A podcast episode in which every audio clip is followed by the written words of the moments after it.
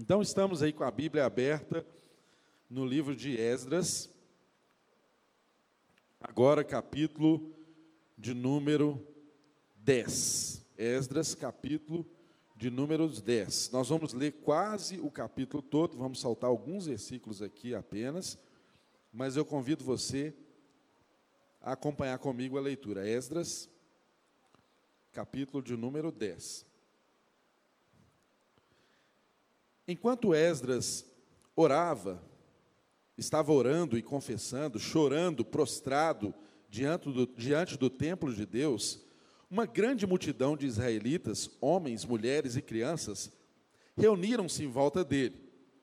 Ele também chorava amargamente. Então, Secanias, filho de Jeiel, um dos descendentes de Elão, disse a Esdras: Fomos infiéis ao nosso Deus quando nos casamos com mulheres estrangeiras procedentes dos povos vizinhos.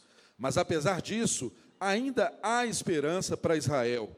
Façamos agora um acordo diante do nosso Deus e mandemos de volta todas as mulheres e seus filhos, segundo o conselho do meu Senhor e daqueles que temem diante dos mandamentos do nosso Deus.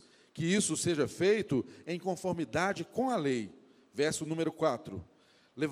Levante-se. Esta questão está nas suas mãos, mas nós o apoiaremos. Tenha coragem e mãos à obra. Esdras levantou-se e fez, e fez os sacerdotes dos principais, os levitas e todo Israel jurarem que fariam o que fora sugerido. E eles juraram. Então Esdras retirou-se de diante deles do templo de Deus e foi-se para o quarto de Joaná, filho de Eliasibe. Enquanto esteve ali, com, não comeu nem bebeu nada, lamentando a infidelidade dos exilados. Verso 7. Fez-se então uma proclamação em todo Judá e em Jerusalém, convocando todos os exilados a reunirem-se em Jerusalém. Os líderes e os demais, as demais autoridades tinham decidido que aquele que não viesse no prazo de três dias perderia todos os seus bens e seria excluído da comunhão dos exilados. No prazo de três dias, todos os homens de Judá e de Benjamim tinham sido reunidos em Jerusalém, e no vigésimo dia do nono mês, todo o povo estava sentado na praça que ficava diante do templo de Deus. Todos estavam profundamente abatidos por causa da reunião e também porque chovia muito. Então, o sacerdote Esdras levantou-se e lhes disse: Vocês têm sido infiéis. Vocês se casaram com mulheres estrangeiras, aumentando a culpa de Israel. Agora, confessem seu pecado ao Senhor, o Deus dos seus antepassados, e façam a vontade dele. Separem-se dos povos vizinhos e de suas mulheres estrangeiras. A comunidade toda respondeu em alta voz: Você está certo, devemos fazer o que você diz.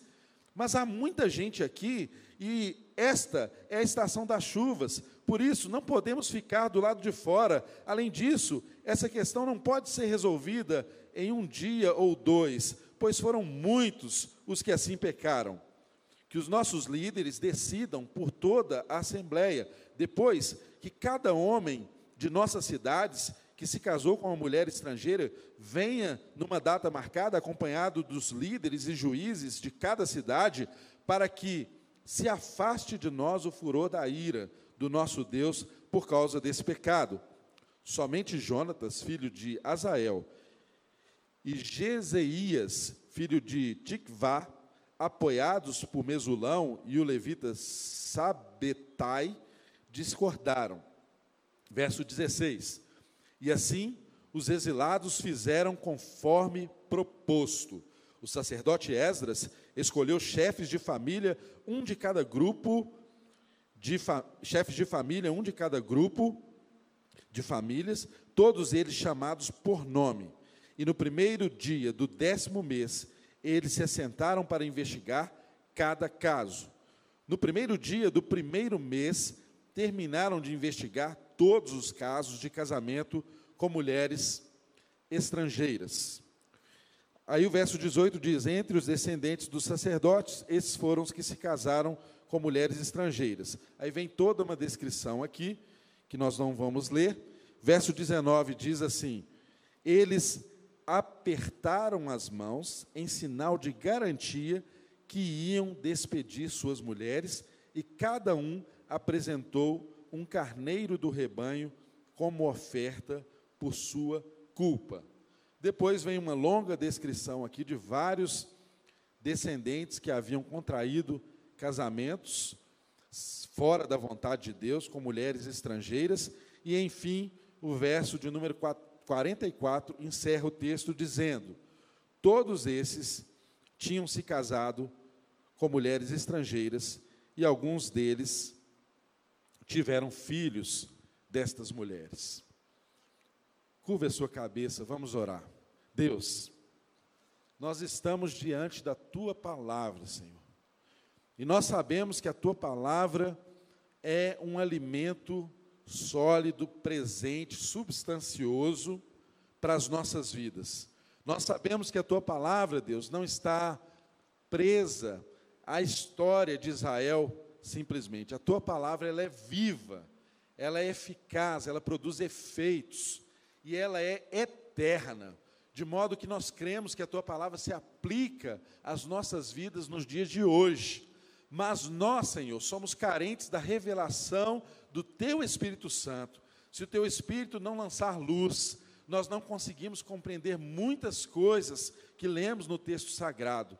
E hoje nós estamos diante, Senhor, de um dos textos mais difíceis das Escrituras. Mas nós sabemos que nada, nada absolutamente nada. O Senhor nos encobriu através da revelação da tua palavra. E nós somos gratos a ti, porque sabemos que a tua palavra é verdadeira, inclusive porque o Senhor não esconde as mazelas dos homens e o Senhor não contou para nós uma parte da história. Muito agradecido nós estamos diante da tua palavra, porque o Senhor se revela a nós por meio da tua palavra. Agora nós nos colocamos à exposição da tua palavra Pedimos ao Senhor que dê graça a quem ministra, use o pregador e dê graça também a quem ouve, Senhor, de modo que o teu Espírito possa falar aos nossos corações e promover em nós as mudanças necessárias para a tua glória, em nome de Jesus. Amém. Amém, irmãos? Amém. Você não queria estar no meu lugar aqui hoje, não, né? Eu imagino. Eu estou vendo esses olhares aqui. Enfim, esse é o preço que nós escolhemos pagar, e sempre pagaremos, de pregarmos o texto bíblico expositivamente e na sequência do que a palavra nos ensina. Nós vivemos tempos, irmãos, em que há muitas pregações. Nós vivemos tempos em que as pessoas principalmente acelerado pelo processo da pandemia, em que as pessoas começaram a ter contato com muito material através das redes sociais. Então, muitos de nós, irmãos, começamos a fazer uma escolha errada de não congregarmos mais. Muitos de nós, talvez você que está nos acompanhando em, em sua casa, poderia estar na sua igreja local, não teria nenhuma razão, nenhum impedimento de saúde, quaisquer que seja, para estar presente com a sua comunidade mas escolheu não fazê-lo por uma influência desses tempos, de algo que, a princípio, é uma bênção para todos nós, mas pode se tornar algo maléfico. E o que acontece?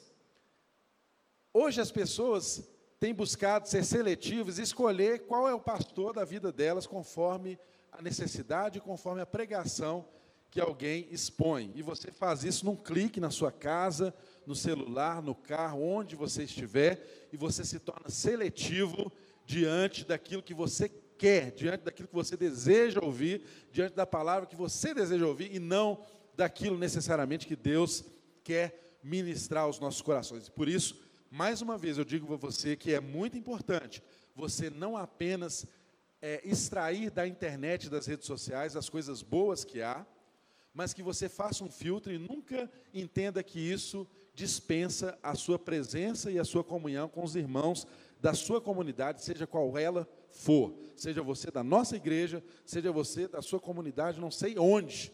Se está acompanhando conosco essa mensagem, seja comprometido com a sua comunidade, tenha comunhão com seus irmãos. Se entregue a essa vida de comunhão, porque Deus nos aperfeiçoa na comunhão. Irmãos, algo que a não nos ensinam. E por que, que eu estou dizendo isso? Porque um pregador bíblico, ele não tem medo de enfrentar as questões que a Bíblia coloca diante de nós. E muitas vezes os pregadores que pregam apenas tematicamente, eles não se defrontam ou não se confrontam com textos como esses que nós temos aqui diante de nós nesse dia. Esdras capítulo 10. Não seria uma escolha preferida de pregadores que não querem tratar questões difíceis e desafiadoras. Mas como nós não temos escolhas, né, e a nossa escolha é fazer a vontade de Deus e expor as Escrituras, nós sabemos que essa é a vontade do nosso Deus, nós não desprezamos nenhum texto da Bíblia, não saltamos nenhuma página e nos propomos a, com a graça de Deus e com a iluminação do Espírito Santo, tratarmos do que esse texto está trazendo diante de nós. Eu tenho absoluta convicção que ao lermos esse texto, em um dado momento você pode ter pensado aí, mas o que, que é isso que está acontecendo, gente? Deus, através dos seus líderes, através do seu povo escolhido, está desprezando um casamento realizado, despedindo mulheres e crianças de uma relação de casamento, Aí você pensa assim: olha, mas Deus não abomina o divórcio, Deus não odeia o divórcio, não foi isso que eu aprendi nas Escrituras? Como assim? Esdras, capítulos 10, esse, esse, esse mestre está agindo contra a vontade de Deus. Ele não está fazendo o que é a vontade de Deus, porque ele está permitindo que as pessoas se divorciem. E mais do que isso, imagina, irmãos, o que é uma mulher ser despedida com seu filho, voltando para casa, as relações que são quebradas. Imagine a imagem que aqueles que foram despedidos teriam desse Deus de Israel. O que, que eles pensariam desse Deus? Um Deus que abandona crianças, um Deus que incentiva o divórcio, a separação, um Deus que manda mulheres embora, um Deus que manda filhos inocentes que não pediram para nascer, que não pediram para ser parte daquela família, que não pediram para estar ali naquele momento histórico e vão sofrer as consequências dessas separações, desses divórcios. E às vezes eu e você até brigamos com Deus, ficamos indignados diante da palavra e pensamos assim: será que Deus de fato é justo? Será que Deus agiu da, da forma certa? E aí eu e você nos colocamos no lugar de Deus e sentenciamos: ah, se eu fosse Deus, eu não faria assim. Irmãos, estamos diante de um texto muito difícil, muito complexo, de fato. Mas a primeira complexidade que o homem enfrenta é essa sina de querer estar no lugar de Deus. Não se esqueçam que o primeiro problema que houve na história da humanidade, lá no Éden, foi essa perseguição do homem em querer comer o fruto do conhecimento do bem e do mal, exatamente porque havia no homem ali um desejo de ser como Deus de ter as rédeas da sua história, de escolher o seu caminho, o desejo de conhecer o bem e o mal, apenas levou o homem a conhecer o mal, porque todo o bem já era de conhecimento do homem. A escolha da dúvida, duvidar se Deus é bom, duvidar da bondade de Deus, duvidar da providência de Deus, duvidar da sabedoria de Deus, duvidar da autoridade de Deus, só nos leva a conhecer o mal e não a desfrutar o bem que Ele já colocou à nossa disposição. Isso é histórico na vida da humanidade. Desde Adão, sempre foi assim, desde o primeiro Adão, sempre foi assim. E o nosso resgate, a nossa restauração está exatamente no segundo Adão, Jesus Cristo. Ou seja, nessa semana em que nós lembramos do dia da consciência negra, em que nós vemos tantas boas memórias, boas ações sendo resgatadas e às vezes boas memórias, não tão boas memórias, mas necessárias de serem lembradas, sendo ditas, sendo colocadas. É muito importante que nos lembremos que todos nós somos descendentes de um só homem, de Adão. Em Deus, resumidamente, só há duas raças, digamos assim a raça do primeiro Adão e a raça do segundo Adão, o qual nos redimiu e nós estamos nele, nós somos um com ele, e em Deus não existe mais etnia, em Deus não existe mais barreira de qualquer natureza que você puder imaginar. Em Jesus, todos temos lugar. Em Jesus, todos nós somos ressignificados. Em Jesus, negros, brancos, amarelos, seja qual for a raça, tem lugar. O reino de Deus é o reino de todas as tribos, de todos os povos, de todas as raças. Essa é a alegria, essa é a boa notícia do Evangelho. Esse é o trabalho do segundo Adão. Então, não se perca em discursos ideológicos, em nada que faça você perder de vista essa afirmação categórica, cabal, final, de que em Jesus todos somos um. E isso é muito bonito eu e você que somos brasileiros, somos uma amostra do que é o céu. Porque eu imagino o céu um lugar assim misturado, igual a gente é. Um lugar que tem gente de todo tipo.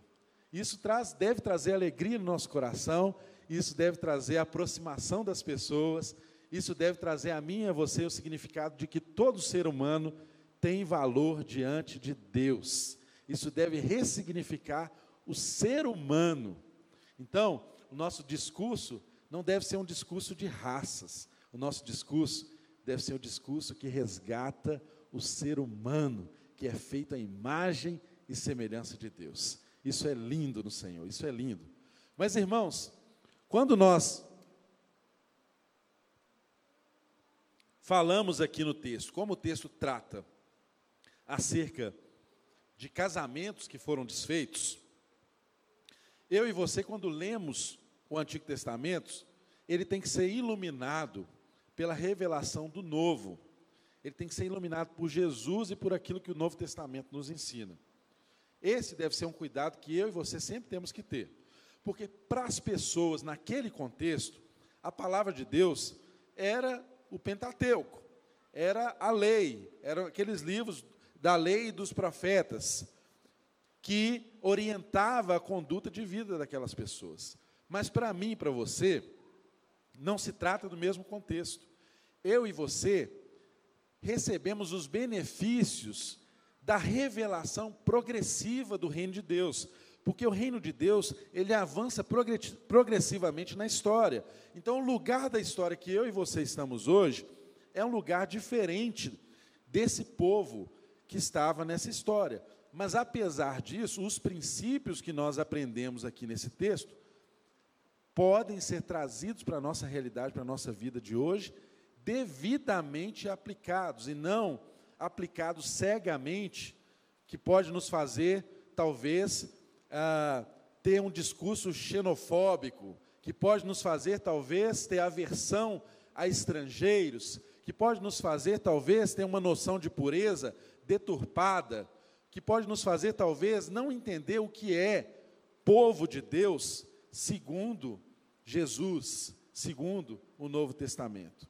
Então, compreendamos a partir do Novo Testamento, eu quero pontuar aqui, a partir do Novo Testamento, qual que é a visão de um casamento de uma forma sintética para nós entrarmos então no texto do Antigo Testamento, que vai tratar também de casamento.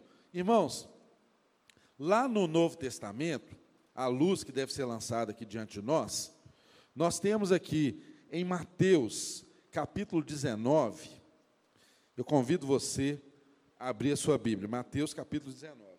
19.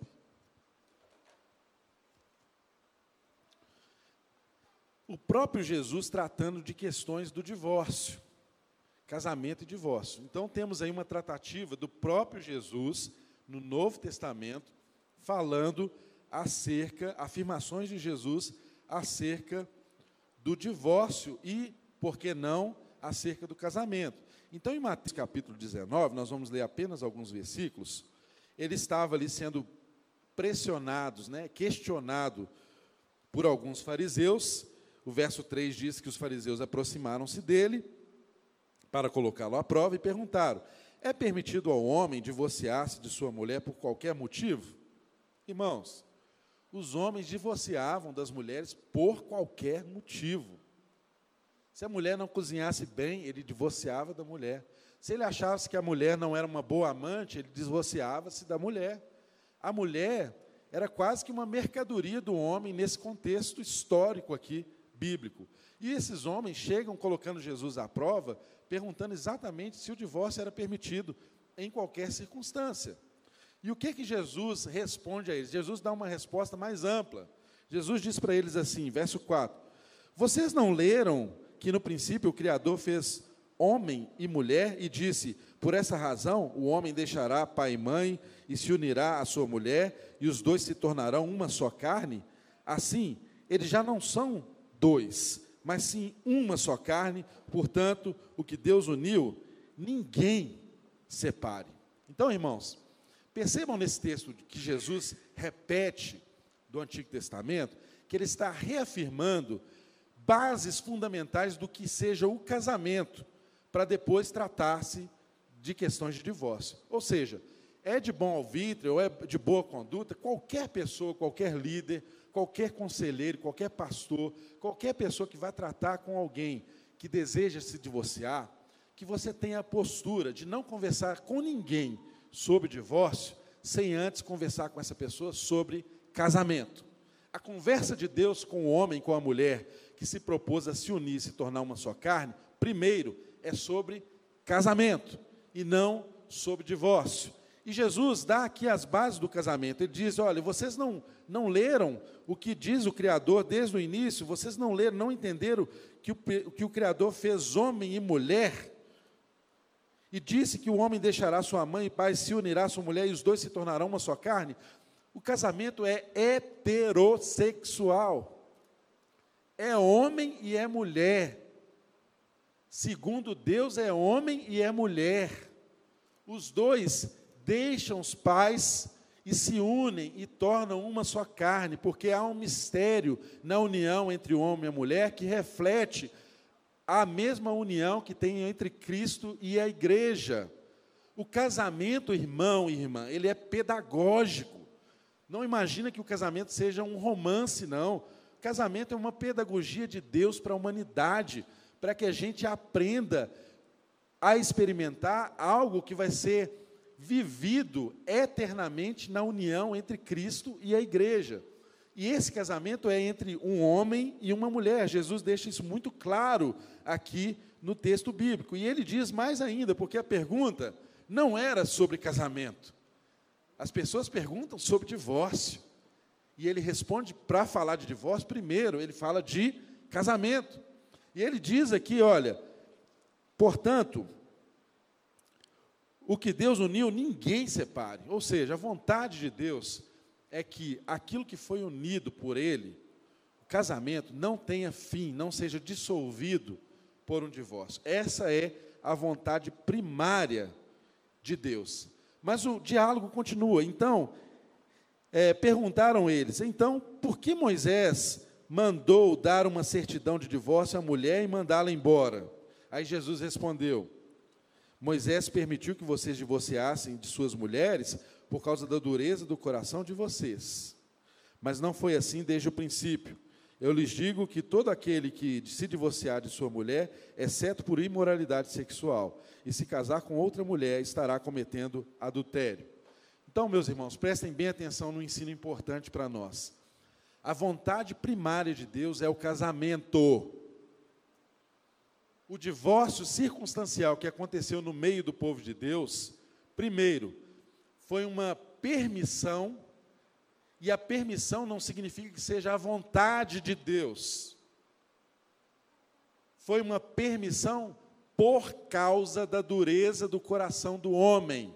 Ou seja, não sendo a dureza do coração do homem, em qualquer circunstância, o casamento pode ser reatado, pode ser reconstruído, pode ser mantido, nutrido e sustentado. A vontade de Deus nunca é que ocorra um divórcio em qualquer circunstância.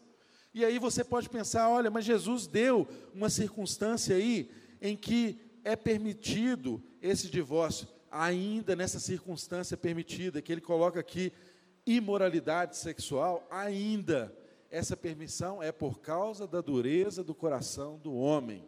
Então, ainda que tenha acontecido uma situação, uma circunstância de imoralidade sexual, se houver ambiente para restauração, para reconciliação, para o perdão, o desejo de Deus é que o casamento seja mantido. O desejo primário de Deus sempre é que o casamento seja mantido. E é claro que aqui o texto de Jesus não explora todas as, as possibilidades. Nós pensamos e interpretamos por princípio. Um casamento, por exemplo, que um homem que ameaça a vida da mulher, ou vice-versa, porque eu também já vi casamento ser desfeito, porque a mulher colocou uma faca debaixo do travesseiro e ameaçou o marido dela se ele deitasse na cama com ela. Isso acontece. Então, quando se atenta contra a vida de uma pessoa, a gente deve preservar a vida, é o valor maior. Isso é uma interpretação extensiva dos princípios que Deus estabeleceu na Sua palavra. Mas não é necessariamente a opção do divórcio no primeiro momento. Quem sabe um tratamento, um afastamento temporário. Ou seja, nunca Deus deseja primariamente que um casamento seja dissolvido, isso o próprio Jesus está mostrando na sua palavra. Entende, irmão? Amém? Você está comigo aqui? Então, é muito importante, antes de falarmos das circunstâncias do Antigo Testamento, nós entendemos o que, que Jesus pensa sobre casamento. E mais do que isso, além de Mateus, lá em 1 Coríntios capítulo 7, Paulo também traz algumas orientações acerca do, do casamento e do, da situação da mulher e do homem com uma mulher que é crente com um homem descrente, enfim, eu não vou ler o texto aqui, mas Paulo traz aplicações lá do marido e da mulher, dizendo em, em 1 Coríntios 7, de 10 a 11, que eles não devem se divorciar, dizendo que um descrente casado com uma pessoa que não é crente, se eles se casaram e o descrente ah, o crente converteu às vezes depois do casamento, não é para desfazer o casamento. A relação dos dois vai santificar e vai transformar a vida do outro. É o que Paulo diz claramente lá em 1 Coríntios, capítulo 7, versos 10 a 17. Depois você lê na sua casa e você medita nesses textos. Então, uma aplicação importante para mim e para você. Diante de conflitos, em situações de casamento, o que nós precisamos fazer é orar a Deus, colocar diante de Deus essa situação. É claro que em determinados casos a gente precisa tomar algumas atitudes práticas. Ninguém deve se submeter a uma violência doméstica. Ninguém deve se submeter à ameaça à própria vida. Tem caso que você vai levar para o judiciário, sim, que vai ser punido, sim, pela legislação dos homens, que vai ter esse cuidado, sim. Mas em geral, uma atitude que deve haver no meu coração, no nosso coração, através das nossas vidas, deve ser da gente orar, porque Deus intervém no casamento, porque o casamento é uma vontade dele. E sabe como que Deus costuma intervir? Basicamente de duas formas. Quando você ora e coloca diante de Deus, ele intervém, porque ele tem interesse, ele é o maior interessado no seu casamento. Você não é o maior interessado no seu casamento. Já pensou nisso? O maior interessado no seu casamento é Deus. Ele é o primeiro interessado em que o seu casamento seja mantido, nutrido e, e tenha continuidade, seja uma união de fato indissolúvel. E o que, que nós somos chamados a fazer?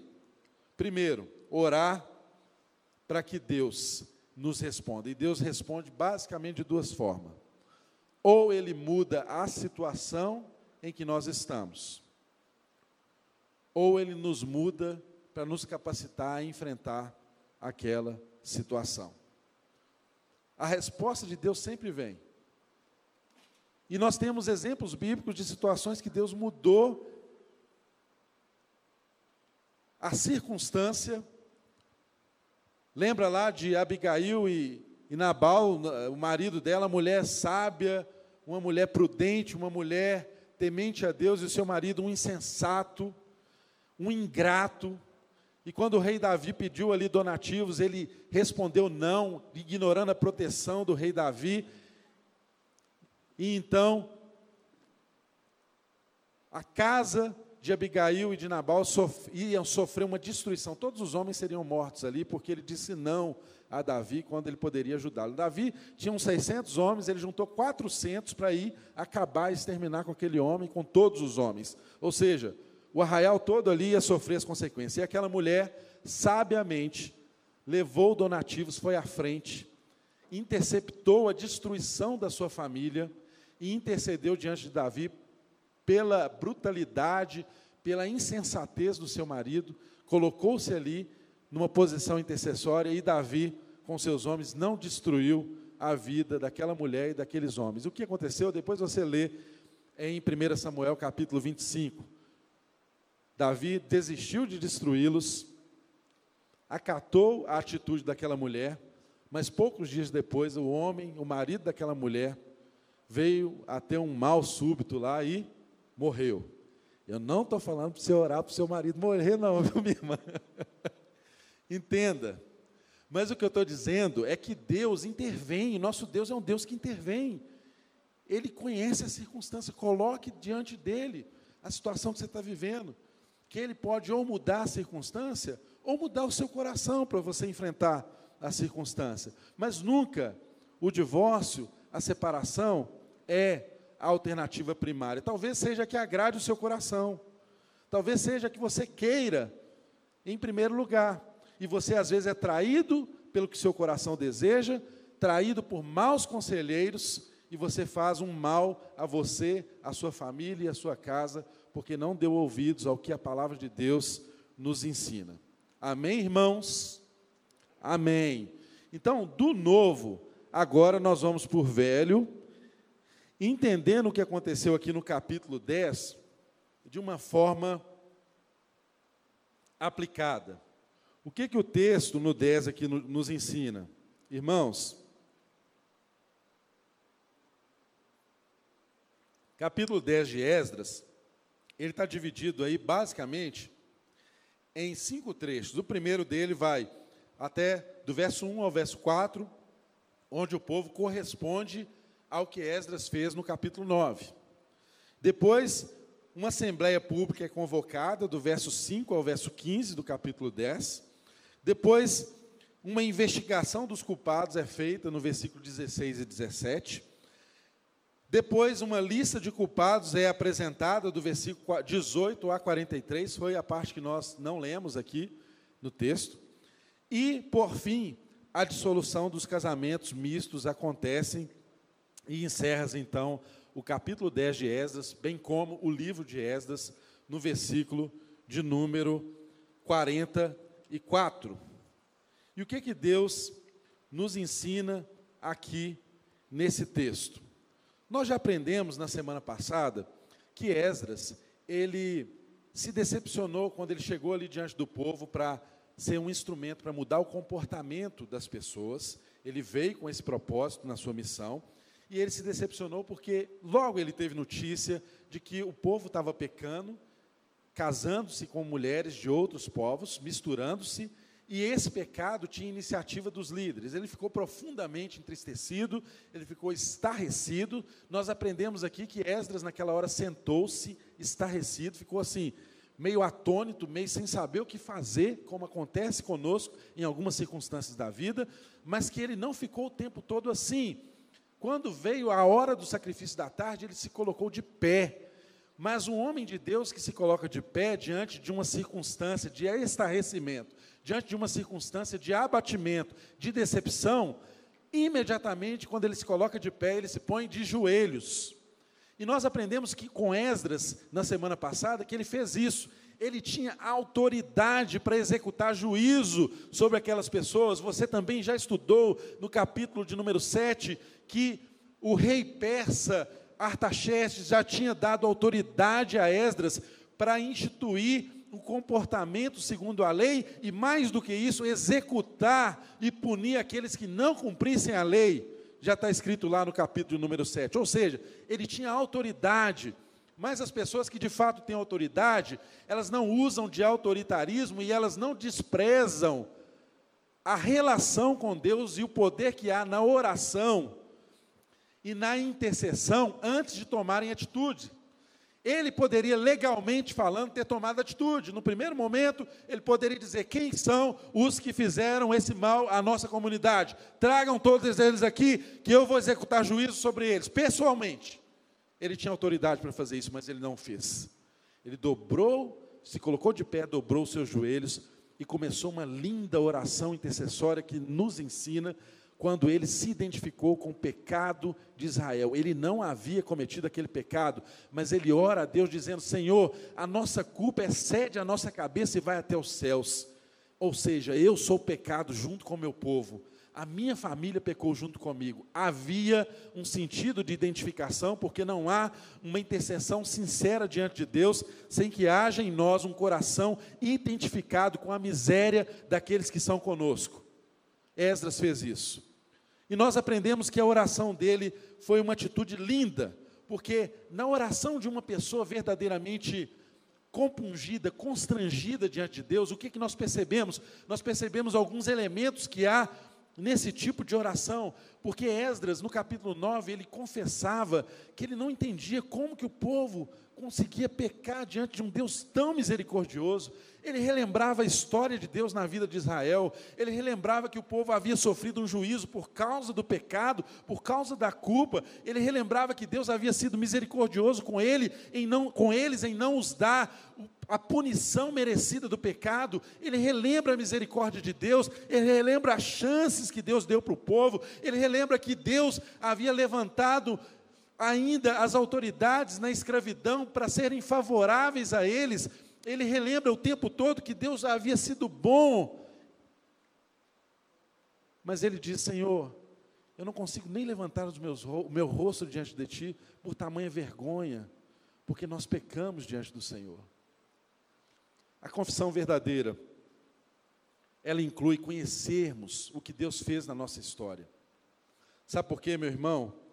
Porque quando nós nos arrependemos diante de Deus, esse ato não é meramente uma confissão propriamente dita. Tem que haver uma consciência do erro, uma consciência do pecado, uma consciência do que de fato nós merecíamos de Deus em razão do que nós fizemos. Porque quando não há essa consciência, nós estamos apenas trocando figurinha com Deus. Quando não há essa consciência, nós estamos apenas contando para Deus as nossas mazelas. E isso não é confissão. Apenas abrir o coração para Deus e dizer assim: ah, Deus, eu pequei mesmo. Talvez é uma atitude de alguém que não está nem aí para o que Deus pensa. Mas não era essa a atitude de Esdras, nós aprendemos com a oração dele que ele estava envergonhado, mas ele não abria mão de colocar diante de Deus o seu pecado, o pecado da nação, a culpa e o mais interessante, quando ele termina o capítulo de número 9, ele não termina diante de Deus dizendo assim: Ah, Deus, perdoa a gente. Ah, Deus, nos dê uma segunda chance. Perceberam isso? Interessante. Eu pensava, eu meditava sobre isso e vi que no capítulo de número 9, quando ele encerra, ele diz assim: Olha, Deus, aqui estamos diante de Ti com a nossa culpa, embora saibamos que por causa dela nenhum de nós pode permanecer em Tua presença. Irmão, alguém que verdadeiramente confessa-se diante de Deus, ele entende que a única coisa que ele apresenta a Deus diante do pacto é a sua culpa. Você não pode oferecer nada a Deus para que Ele te ofereça perdão, para que Ele te ofereça misericórdia, para que a graça dele te alcance. Como o nosso Deus é maravilhoso. Ele faz um pacto comigo e com você, Ele nos dá uma chance. E o que Ele pede de mim de você é apenas que nós nos apresentemos diante dEle com sinceridade de coração e apresentemos diante dEle apenas aquilo que nós carregamos. E eu e você carregamos apenas um escrito de culpa, de pecado. É o que nós podemos apresentar diante dele. Ele sabe disso, meu querido. Ele sabe que você não pode oferecer para ele um comportamento para ser transformado. Ele sabe que o que você pode oferecer para ele é a culpa. Rasgue o seu coração, ofereça a Deus exatamente aquilo que tem. O que você carrega é a culpa. E ele vem com a misericórdia, ele é que vem depois com a transformação. Mas se entregue ao juízo de Deus, e essa atitude é linda na vida de Esdras, porque ele nem pede nada. Ele fala: Deus, eu mereço o seu juízo. O que eu tenho para te oferecer aqui, ó, é a culpa do meu pecado, culpa do nosso pecado, que não nos coloca digno de estar permanentes na tua presença. Ou seja, o que o Senhor fizer, está no lucro. Se o Senhor quiser ser só justo, seja justo, está bom. Mas se o Senhor quiser exercer misericórdia, é o Senhor que decide. Quase nunca eu e você temos essa atitude no coração. Quase nunca não somos como Esdras, em colocar diante de Deus apenas aquilo que trazemos nas nossas mãos, a nossa culpa, a nossa culpa, o nosso pecado. Mas há algo milagroso nessa atitude de Esdras. Irmãos, percebam que uma confissão verdadeira ela gera uma atitude que é contagiante. E isso nós aprendemos aqui no capítulo de número 10.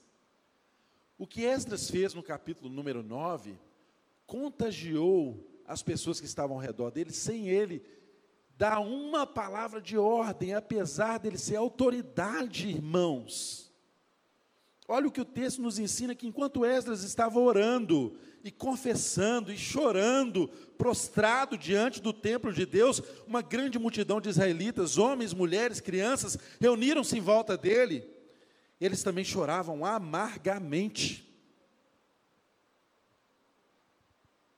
Talvez você olhe para esse texto e veja esse texto um, um, tanto distante de você, mas saiba que eu e você somos líderes, somos sacerdotes nas nossas casas, nas nossas pequenas relações. Talvez o chamado de Deus para mim para você nessa manhã é que você chore e ore amargamente, em vez de ficar dando ordem para o seu marido, para a sua esposa, para o seu filho, delimitando o comportamento que eles devam ter para agradar a Deus, para agradar a você.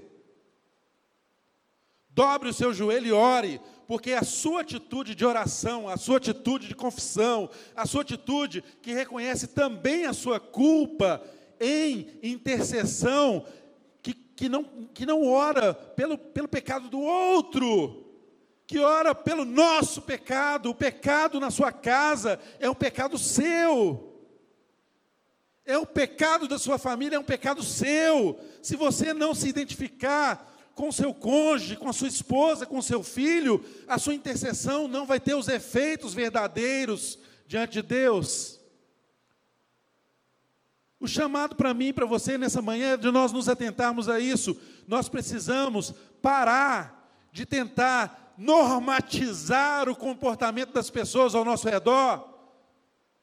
Eu sei que é desafiador, irmão. Na minha casa eu sofro esse desafio. Mas nós precisamos entender o que a palavra de Deus nos chama a fazer. Dobre os seus joelhos antes de tomar as atitudes, as quais você tem todo o poder legitimado para tomar, abra mão da sua autoridade em favor de uma oração intercessória para alguém que está do seu lado, na sua casa. E você vai experimentar um efeito diferente daquilo que você tem experimentado talvez na sua casa.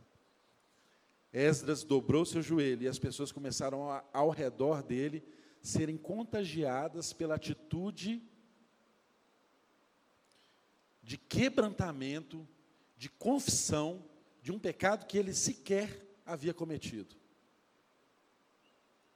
Você entende, irmão? Começou a haver um choro de arrependimento no meio do povo. Choraram, o texto meu diz que choraram amargamente, não foi qualquer choro, um choro amargo, sabe, sabe aquele choro que deixa um, um fel na sua boca? Quanto tempo que você não chora assim? Há quanto tempo você não dobra os seus joelhos e chora amargamente pelos seus?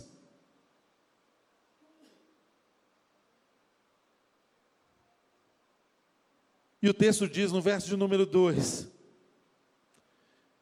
Então, ah, querido, quando nós conseguimos entender o que Deus deseja de nossas atitudes, chega um momento que há um então. Chega um momento que há um então. Não vai permanecer tudo como está. Haverá um então. Uma conjunção que muda a história. Um momento de uma atitude que não foi alcançada pela força do seu braço, pelo poder das suas ordens, pela sua capacidade de argumentar e convencer as pessoas que estão ao seu lado. Não foi isso. São atitudes de simplicidade, de humilhação, que falam o coração das pessoas. E eu oro a Deus que haja um então na sua casa. Eu oro a Deus para que haja um então na nossa igreja. Eu oro a Deus para que haja um então também na minha casa todos os dias. E o que o texto nos ensina de uma forma muito clara é que então Secanias filho de Jeiel, um dos descendentes de Elão, disse a Esdras. Então prestem atenção, Esdras não pediu ninguém para dizer nada. Ele não pediu ninguém nem para dobrar o joelho e orar com ele. Vocês ouviram? Viram no texto bíblico ele chamando as pessoas para orar? Eu não estou dizendo que seja contrário a que um líder chame o povo a orar, não. A palavra de Deus, o Antigo Testamento, tem muitas circunstâncias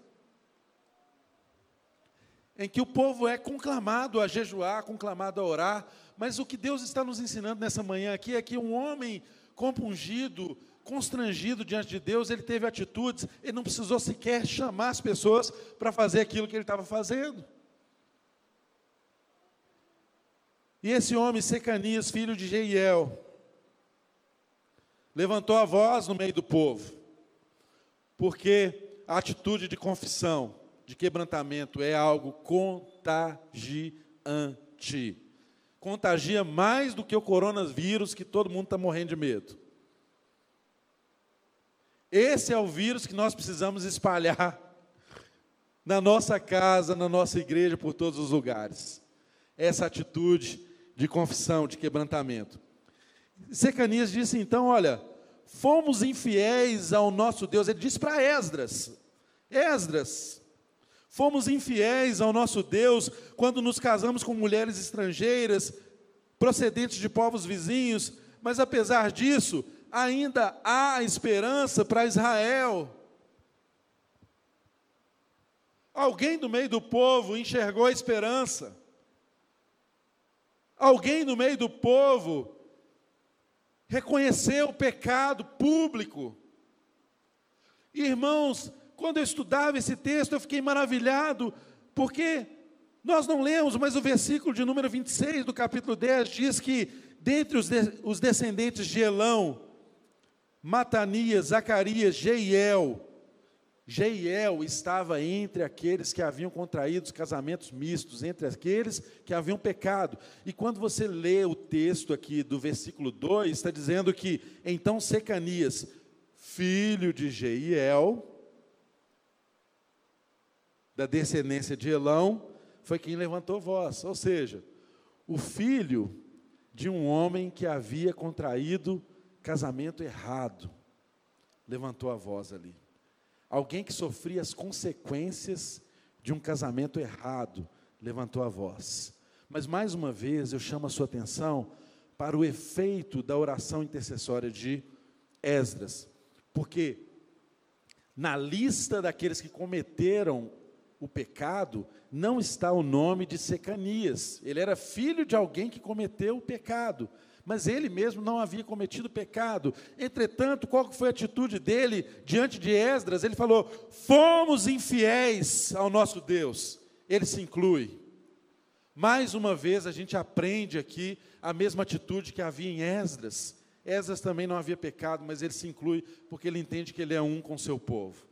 Secanias foi contagiado pelo mesmo espírito intercessório de Esdras, e ele diz: Fomos infiéis. Ele não disse: O meu pai está entre esses infiéis aí, Esdras. Talvez fosse a atitude de um de nós. Às vezes eu e você queremos confessar o pecado dos outros, mas não nos colocamos como parte do problema, para sermos também parte da solução. Houve nele esse mesmo coração, e um coração que se identifica com a miséria dos outros, é um coração que também encontra a esperança. Foi ele mesmo que levantou a voz e disse: Há esperança para Israel. E o texto continua dizendo: façamos agora um acordo diante do nosso Deus e mandemos de volta todas essas mulheres e seus filhos e daqueles que temem diante dos mandamentos do nosso Deus, que isso seja feito em conformidade com a lei. Levante-se. Esta questão está nas suas mãos, Esdras, mas nós o apoiaremos. Tenha coragem, mãos à obra. Percebam, Esdras nem deu ordens. O homem se levantou, contagiado por aquele mesmo espírito, e falou: Olha, nós estamos contigo, essa questão está nas tuas mãos, mas nós o apoiaremos. Se levante, tenha coragem, vamos em frente. Façamos um acordo. Ele disse para todo o povo.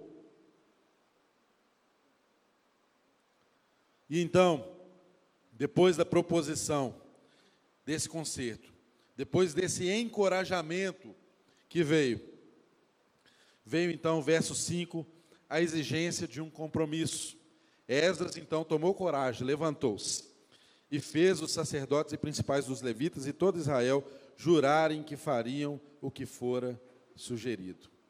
Ele exigiu que fosse feito o compromisso, que o próprio povo se levantou e fez ali diante dele. Mas mais uma atitude nós aprendemos com Esdras. Depois de um compromisso firmado, o que, que é a nossa tendência?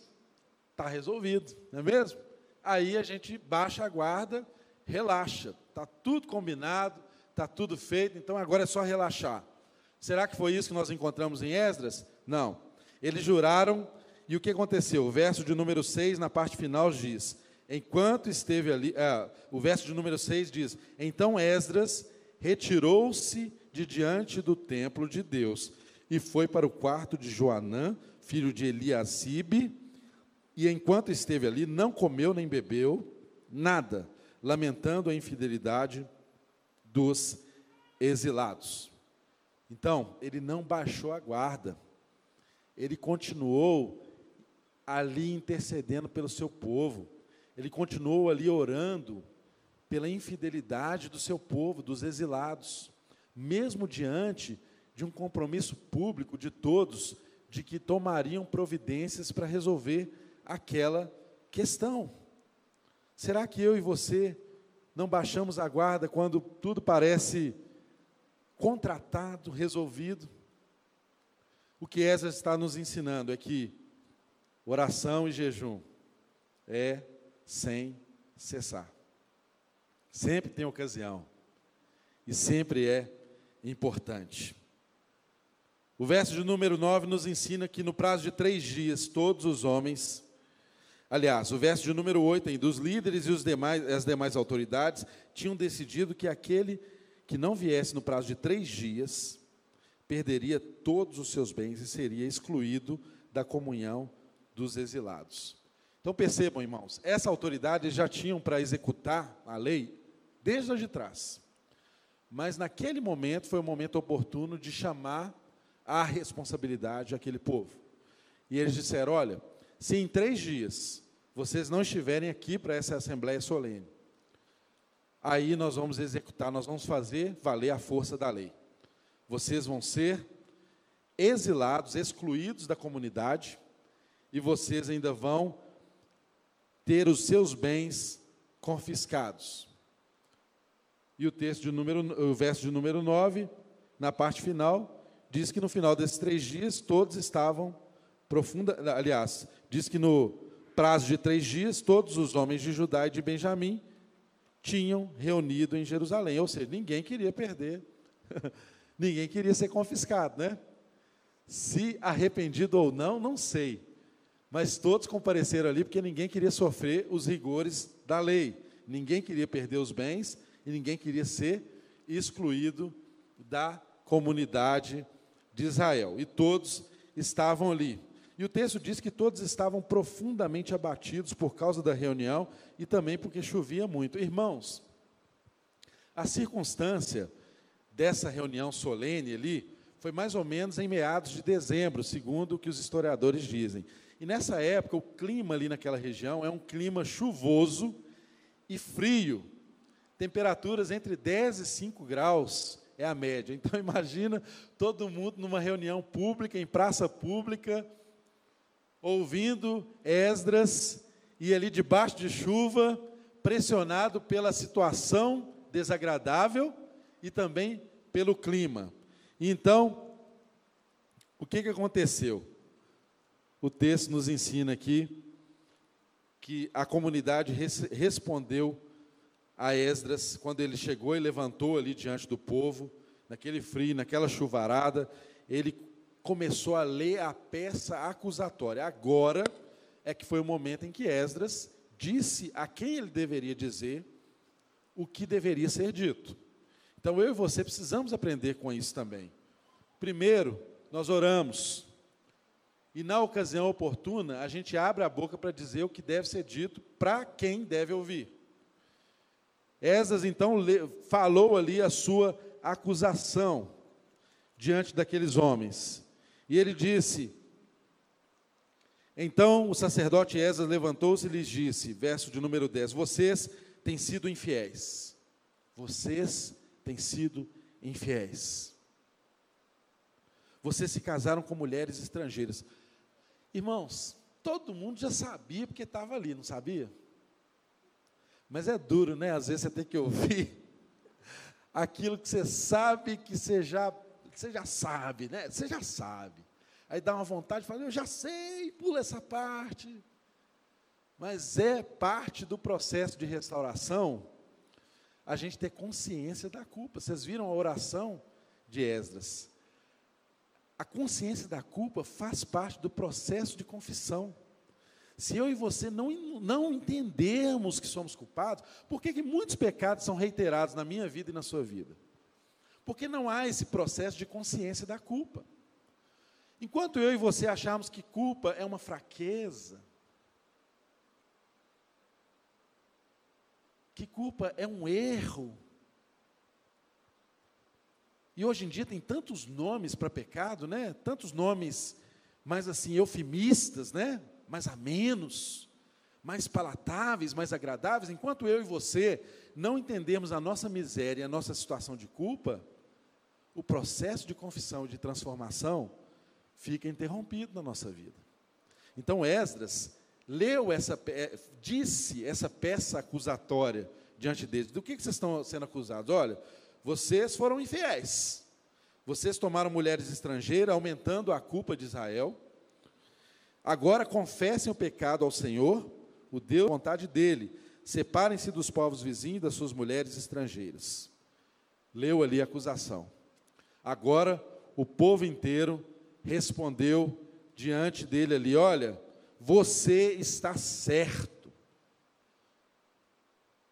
Ele nem pediu para o povo responder, mas o povo já estava consciente da culpa e da necessidade da restauração. E disseram para ele: Você está certo. Devemos fazer o que você diz.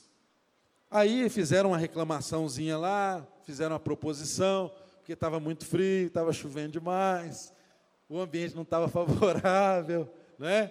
E falaram assim: vamos construir aqui uma comissão que vai investigar a situação dos casos de casamentos mistos. Cada chefe de família, cada autoridade constituída vai analisar isso. Vamos montar uma comissão, Esdras. E aí, depois disso, cada um se apresenta e a gente vê os casos e define.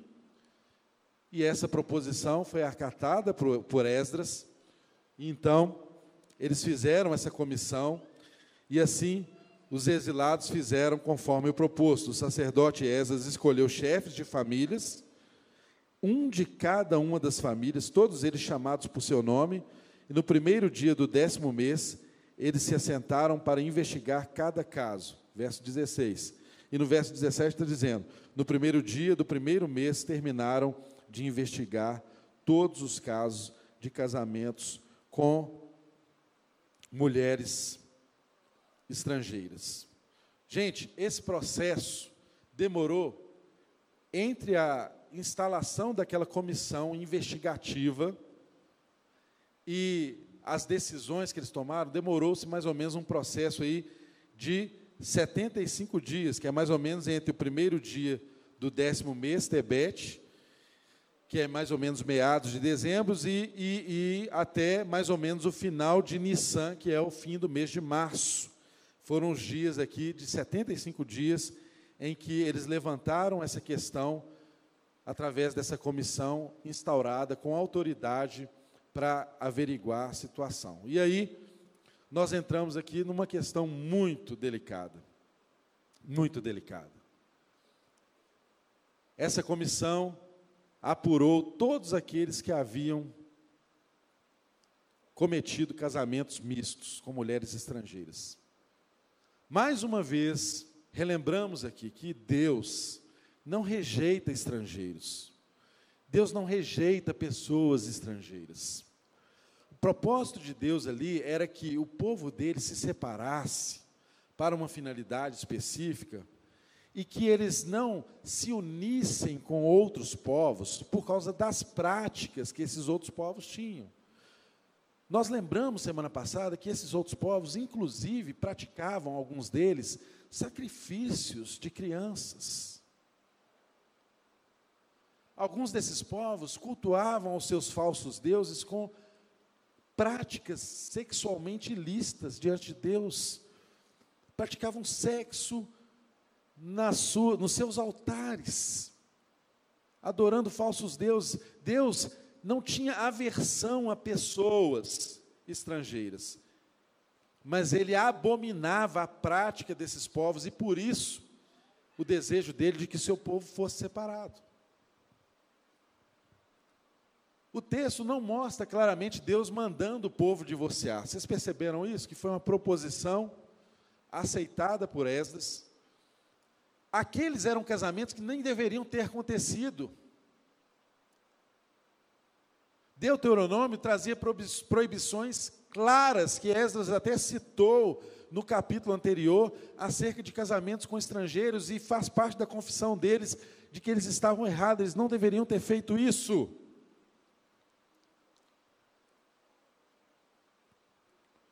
Mas isso não resolve o problema ético e o desarranjo que nós estamos diante dele. E por isso, eu e você vemos aqui um povo chorando amargamente. No choro de arrependimento, o texto diz que mulheres e crianças choravam junto com os homens ali, porque laços de família estavam sendo desfeitos. Dá para você imaginar como que fica a cabeça de uma criança que é rejeitada, abandonada, despedida junto com a sua mãe? E atribuindo isso a uma atitude de um Deus, como que essas pessoas veriam esse Deus? Irmãos, há diversos conflitos doutrinários, teólogos que dizem que essa foi uma atitude do profeta, e alguns até que discordam que o profeta não deveria ter agido dessa forma e desfeito aqueles lares. Mas eu quero trazer à memória dos irmãos aqui algo importante. Nem tudo está detalhadamente escrito no texto bíblico, mas quando nós olhamos de uma forma conjuntural, sistemática, você percebe que lá no capítulo 7, Esdras teve autoridade do rei Artaxerxes para exigir o cumprimento da lei do povo de Deus, e você lê lá no capítulo 7 que também aquilo era extensivo a todos os povos que habitavam a região do Eufrates, que conhecessem as leis do povo de Deus. Ou seja, havia uma porta da graça aberta para que esse povo também se tornasse povo de Deus. O texto não diz muito claramente, mas eu tenho uma convicção no meu coração de que isso não era aplicável meramente a um estrangeiro, mas àqueles que tinham práticas abomináveis ao Senhor e que não desejavam ser um povo com o povo de Israel.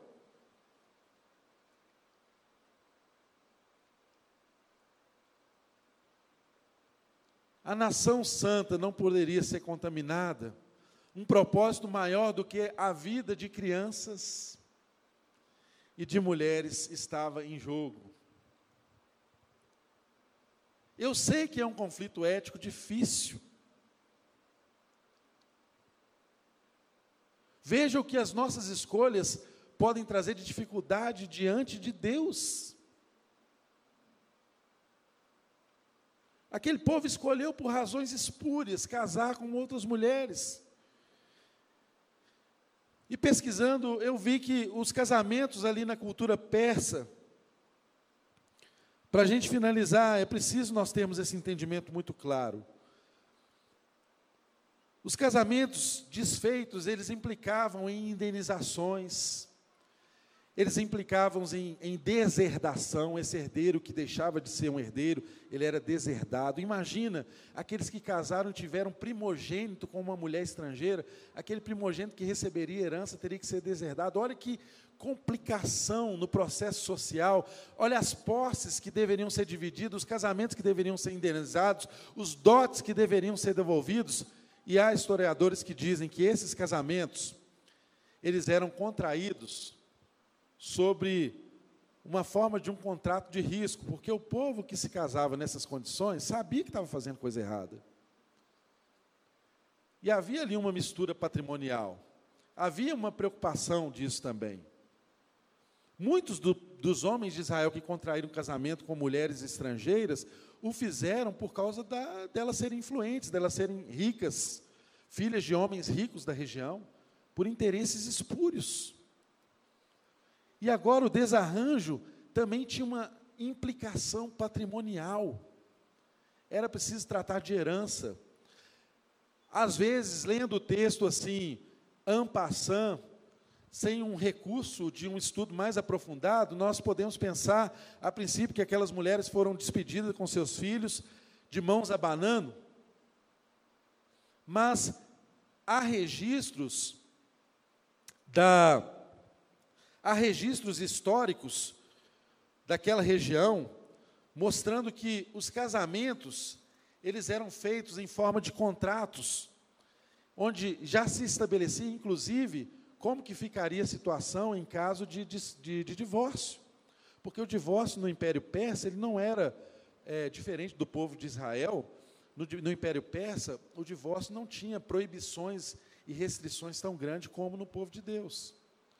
Então, o casamento naquele contexto, indesejado por Deus e que foi contraído por diversas pessoas, era um casamento contrato também.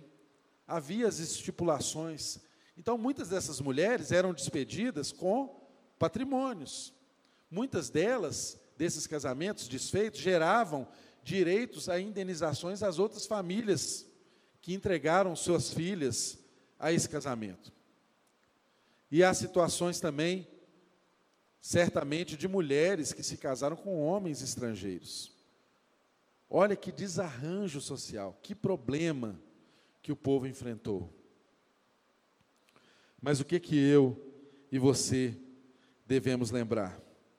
O texto diz no verso de número 44, no, aliás, no verso de número 19 ainda, eles Apertaram as mãos em sinal de garantia de que iam despedir suas mulheres.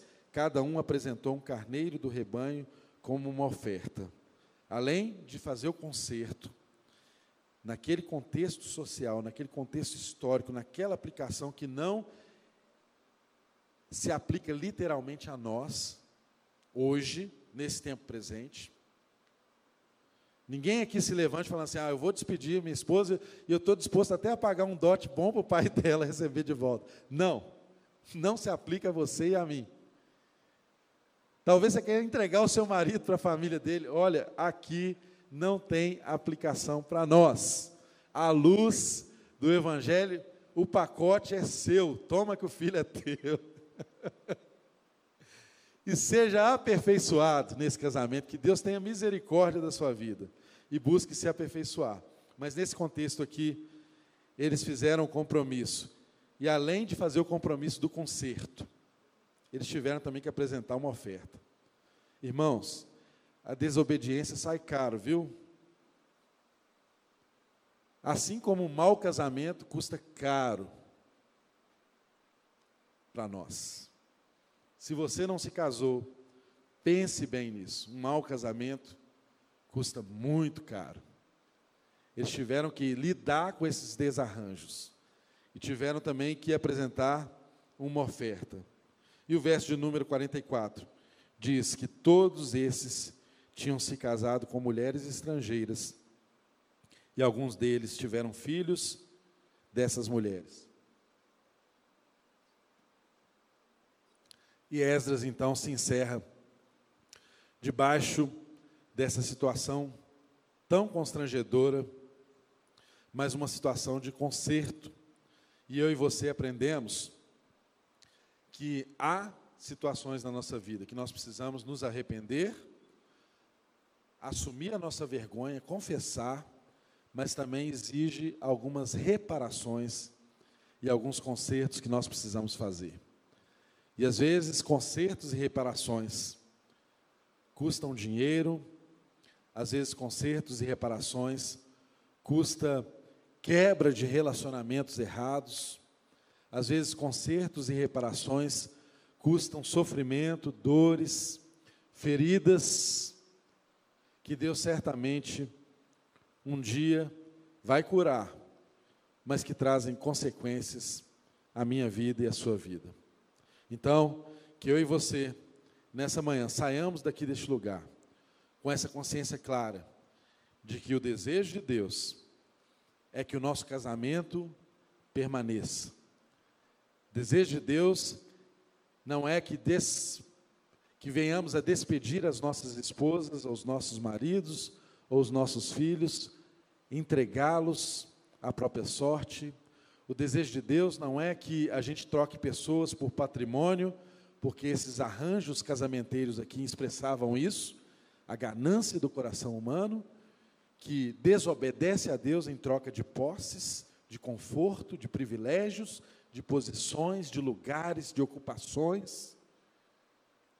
O desejo de Deus é que eu e você, sempre, tenhamos a mesma atitude que houve no coração de Esdras como um líder intercessor, que fez uma oração e não precisou de um pedido para contagiar toda uma comunidade ao seu redor. Você que está aqui presente, você que está em casa, que todos nós aprendamos com Esdras a dobrar os nossos joelhos e fazer muito mais do que aquilo que nós temos o direito e a autoridade de fazer, para que a vontade de Deus prevaleça em nossa comunidade, em nossas casas, em nossas famílias. O texto nos ensinou de uma forma linda que as famílias foram objetos de autoridade para investigar os casos e imprimir o juízo de Deus. E mais uma vez, nos lembramos: família nasceu no coração de Deus. Não desista da sua família. Não desista do seu cônjuge. Não desista dos seus filhos. Mude a atitude do seu coração. Talvez, mais do que dar ordens, precisamos aprender a dobrar os nossos joelhos e falar com aquele que ouve a todos em secreto e age com sabedoria necessária para alcançar todos aqueles que devam ser alcançados.